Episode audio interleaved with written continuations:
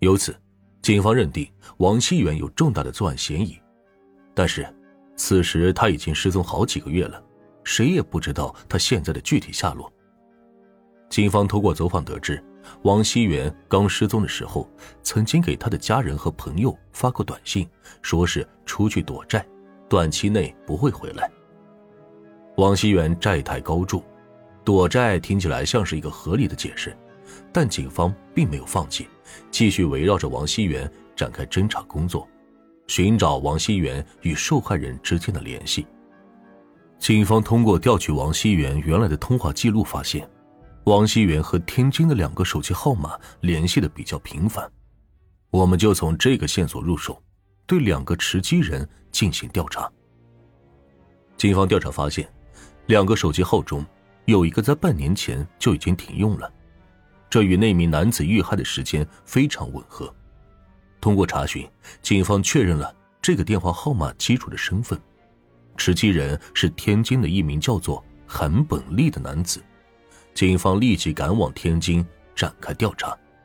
然而，当警方赶到天津，发现韩本利已经失踪几个月了，家属一直和他联系不上。家属描述，韩本利的体貌特征和我们的受害人十分相似。通过 DNA 比对，确定受害人就是韩本利。这个叫韩本利的天津男子为何会命丧于山东商河呢？很快，另一个电话号码持有人的身份也被查明，这个人名叫做韩宝山。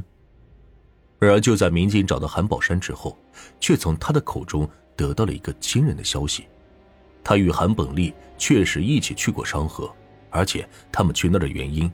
是有人在出钱让他们去商河杀人。韩宝山告诉警方，这个雇他杀人的雇主正是已经失踪多日的王熙元。王熙元雇凶杀人的目标是在商河经营殡葬生意的张本领。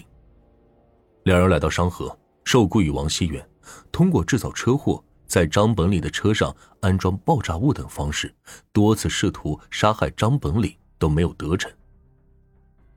那么，养鸡场场主王熙元为什么要雇凶杀害丧葬店老板张本岭呢？通过调查，警方很快就发现了隐藏在这两个人之间的秘密。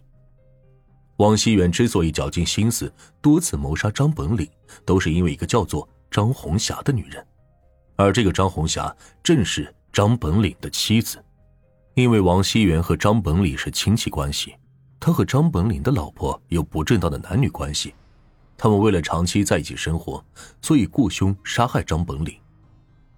经人介绍，王熙元和张红霞出资十万元，雇佣来自天津的韩宝山和韩本利去谋杀张本岭，但是两人几次行凶之后都没能得手，无奈之下，王熙元和张红霞又将这笔酬劳涨到了十四万元。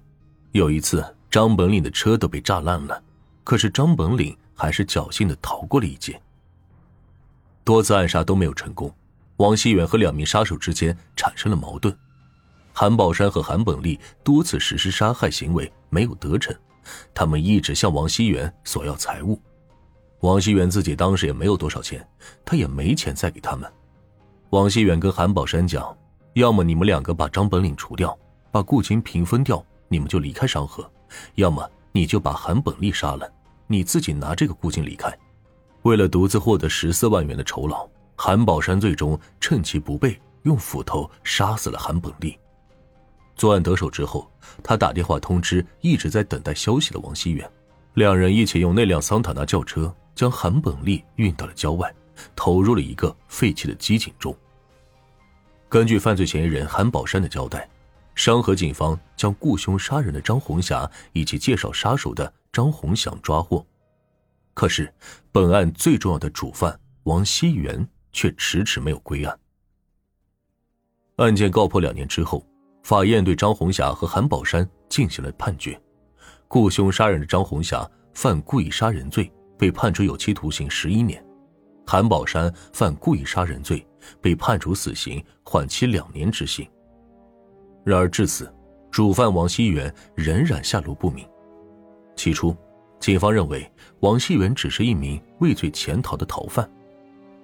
你们以为这个案子就这么结束了吗？真相远没有他们想的那么简单。因为在过了两年以后，经过无数次关系人的排查和暗访，期间还经历了全国清网行动，警察仍然没有找到失踪的王熙元，这是不符合常理的。因为一个人在外是需要开销的，王熙元的银行账号、汽车、身份证在失踪后一次都没有使用过，全国各地的亲戚朋友也都没有见过他。那么，他到底躲到哪儿去了呢？